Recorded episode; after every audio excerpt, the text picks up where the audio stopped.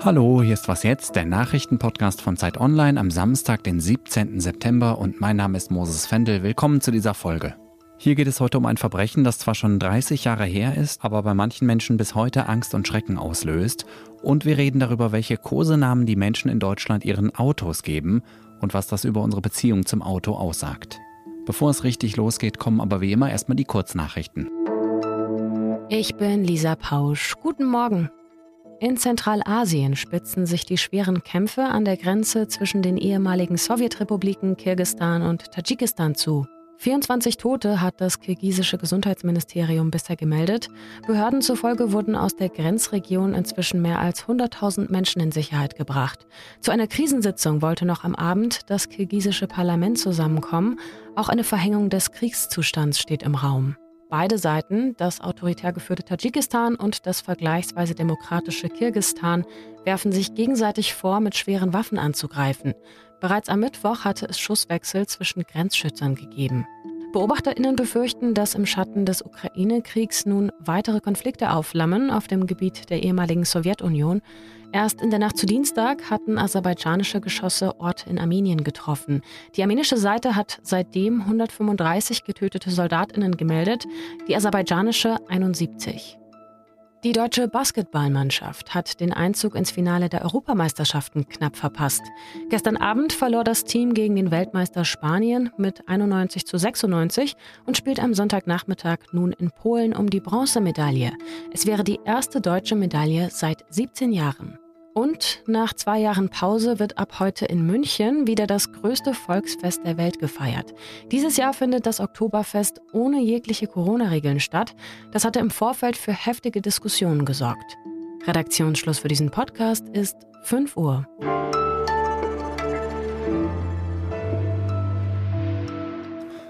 Es war der massivste Terroranschlag eines fremden Staates auf deutschem Boden seit dem Zweiten Weltkrieg. Heute vor 30 Jahren wurden in Berlin vier iranisch-kurdische Exilpolitiker in einem griechischen Restaurant erschossen. Der Wirt des Mykonos, so hieß das Lokal, und ein weiterer Gast wurden schwer verletzt. Hinter dem Mordanschlag steckte der iranische Geheimdienst. Die Tat wurde zwar aufgeklärt, politische Folgen hatte dieser Staatsterror aber so gut wie keine, und die Täter und ihre Hintermänner leben bis heute weitgehend unbehelligt. Über all das will ich sprechen mit Michael Thumann. Er ist außenpolitischer Korrespondent für Zeit und Zeit Online. Erreicht habe ich ihn am Flughafen in Istanbul, kurz bevor er wieder an seinen Korrespondenten Arbeits- und Wohnort Moskau geflogen ist. Hallo Michael. Hallo Moses. Wer waren denn die vier Opfer und warum wurden sie ermordet? Die Opfer waren allesamt Vertreter der politischen Opposition gegen das Teheraner Regime. Sie waren iranische Kurden. Die Kurdenfrage ist im Iran mindestens genauso heikel wie in der Türkei. Und äh, das iranische Regime hatte offenbar ein starkes Interesse daran, diese Menschen aus dem Weg zu räumen. Allen voran Sharaf Kandi, den Führer der Delegation und den Leiter der äh, Demokratischen Partei. Wer sind die Täter und wer hat sie beauftragt? Die Täter waren allesamt Agenten des iranischen Geheimdienstes, die der iranische Geheimdienstchef Ali Falachian nach den Recherchen der Berliner Ermittler persönlich beauftragt hat. Und damit war mit Ali Falachian, aber eben auch die iranische Regierung und der damalige Präsident Ali Rafsanjani impliziert. Denn auch Rafsanjani, so folgerten die Ermittler, muss davon gewusst haben, von dieser Aktion, die Oppositionellen in Berlin auszuschalten. Die unmittelbaren Agenten vor Ort waren Iraner, die zum Teil schon länger in Deutschland gelebt hatten, vom Geheimdienst schon früher eingeschlossen waren oder Leute, die vor kurzem erst nach Deutschland gekommen waren, um eben genau diese Aktion durchzuführen. Du hast ja mit Überlebenden und mit Mitgliedern der iranischen Exil-Community in Deutschland gesprochen. Welche Rolle spielt dieses Verbrechen für die heute, 30 Jahre danach?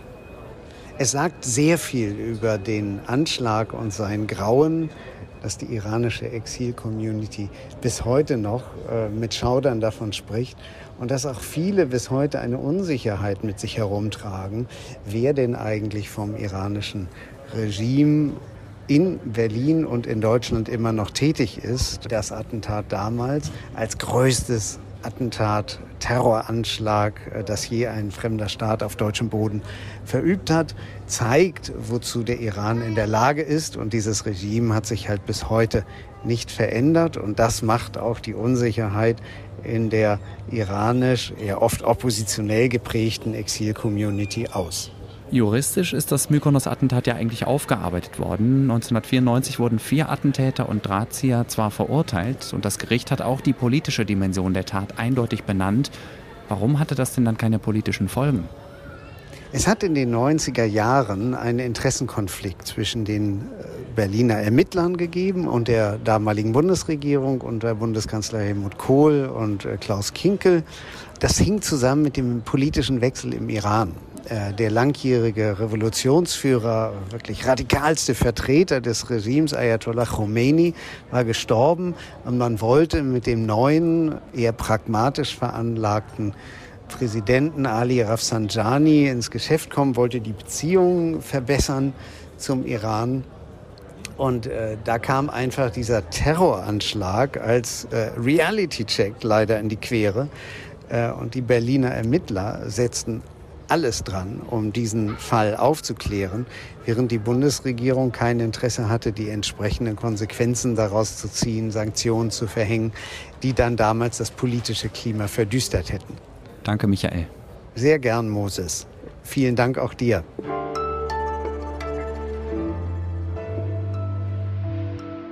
Alles außer Putzen. Heute mache ich ausnahmsweise mal Werbung für einen Podcast, der nicht zum Universum von Zeit und Zeit Online gehört. Der heißt Ostausschuss und erscheint bei den Salonkolumnisten. Das ist eine Plattform von AutorInnen, die sich selbst als, Zitat, publizistische Heimat des freien Westens bezeichnet. Endlich ein Osteuropa-Podcast von Leuten, die Ahnung von Osteuropa haben.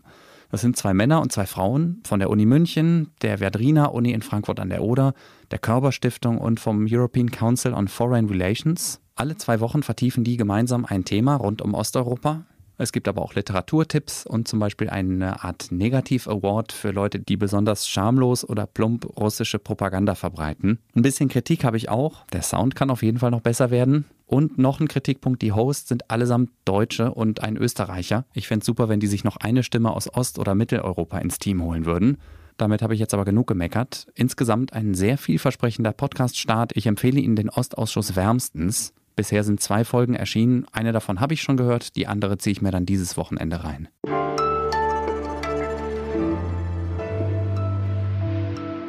Jedes dritte Auto in Deutschland hat einen Spitznamen. Das ist bei einer repräsentativen Umfrage rausgekommen, die eine Tankstellenkette vor zwei Jahren gemacht hat. Die Favoriten sind demnach Dicker, Baby und George. Vor zwei Tagen hat das Statistische Bundesamt Zahlen veröffentlicht, die zeigen, dass die Autodichte in Deutschland immer höher wird. Auf 1000 Menschen waren im letzten Jahr 580 Autos zugelassen. Und zwar gerechnet auf alle Menschen im Land, also vom Säugling bis zur Pflegeheimbewohnerin. Die zwei Fakten, also die immer höhere Autodichte und die Sache mit den Kosenamen, zeigen deutlich, wir sind und bleiben ein Autoland, Verkehrswende hin oder her. Ein Thema für Anne Jeschke aus unserem Nachhaltigkeitsressort Green. Hallo Anne. Hallo, hi. Woher kommt eigentlich diese Liebe der Deutschen zum Auto? Lässt sich das irgendwie historisch nachvollziehen? Naja, ich glaube, erstmal ist es ja schon recht nachvollziehbar, dass man das Auto als Verkehrsmittel ja liebgewonnen hat. Ne? Es ermöglicht uns ganz viel Freiheit. Wir können überall hinfahren, wo wir wollen, viel schneller, viel unkomplizierter teilweise als vielleicht mit anderen Verkehrsmitteln. Und äh, ja, wenn wir überlegen, Städte wurden äh, autogerecht gebaut, also nach dem Krieg. Freiheit und Beweglichkeit sind ja das eine, aber das Auto ist in Deutschland auch ein ziemlicher Wirtschaftsfaktor. Da würden wir uns doch ziemlich am eigenen Ast sägen, wenn wir das jetzt zurückdrängen, oder? Ja, das kann man so sehen, aber wir müssen uns trotzdem überlegen, wie wir die Verkehrswende langfristig schaffen können. Und das muss ja auch heißen, dass die Unternehmen die Transformation rechtzeitig anstoßen müssen. Und da sind wir im Moment ja eben noch lange nicht so weit, wie wir vielleicht sein sollten, wenn wir uns anschauen, dass die Verbrenner demnächst von den Straßen runter sollen. Also in Deutschland waren wir jetzt 2021 bei 1,3 Prozent Elektroautos und 1,3 Prozent von den Plug-in-Hybriden. Und selbst da müssen wir eigentlich kritisch draufschauen, weil die Plug-ins, das sind ja die Autos, die sowohl mit Strom als auch mit Verbrennermotor gefahren werden können. Und da wird durchaus hin und wieder erzählt, dass die Akkustecker noch im Kofferraum liegen, wenn die Autos mal wieder zur Wartung kommen. Also dass dann am Ende eben doch viel die Verbrennermotoren nutzen und eben gar nicht über Strom fahren. Lass uns noch mal kurz zurückgehen auf diese wirtschaftliche Bedeutung. Es, man hört immer wieder diese Zahl, dass jeder siebte Arbeitsplatz in Deutschland mittelbar oder unmittelbar an der Autoindustrie hänge. Stimmt das überhaupt oder ist das geschicktes Marketing der Autolobby? Ja, das ist es auf jeden Fall. Wobei man aber auch sagen muss, dass zum Beispiel auch die frühere Kanzlerin Angela Merkel damit mal argumentiert hat. Also das ist jetzt nicht so, dass das nur die Autoindustrie macht. Also da hat sich so zum Beispiel der äh, Bund Naturschutz hat sich das mal genauer angeschaut und der sagt, dass selbst wenn wir zum Beispiel die Kfz-Mechaniker und äh, Berufe, die sehr nah dran sind, am Auto sozusagen noch mit dazu zählen, selbst dann wäre es jeder 35. Job und eben nicht jeder siebte. Und da muss man also doch mal ganz genau hinschauen. Und in Wahrheit sind wir aktuell bei 786.000 Direktbeschäftigten, also die wirklich sozusagen von der Autoproduktion abhängig sind. Und diese Zahl von jedem siebten Arbeitsplatz, die ist auf jeden Fall zu hoch. Die Naturschutzorganisation argumentierte da auch durchaus, dass da jeder Holzfäller mit eingerechnet wird, der im Zweifel mal noch einen Baum gefällt hat, wo ein äh, Armaturenbrett raus werden könnte. Danke dir, Anne. Danke auch. Ja, und das war was jetzt am Samstagmorgen. Wenn Sie Fan unserer längeren Wochenendfolgen sind, freuen Sie sich auf die erste Episode unseres neuen Podcasts Geld macht Katar, der in Zusammenarbeit mit der ARD entstanden ist. Ich bin Moses Fendel und wir hören uns morgen früh wieder, wenn Sie wollen. Bis dahin, schönen Samstag.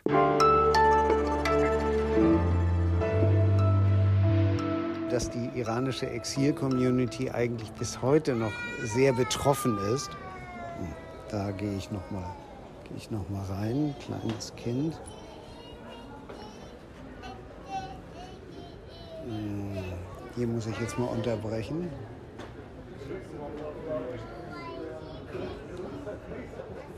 Nochmal. Ja, das Kind hört leider nicht auf. Ich, ich mach's trotzdem. Also.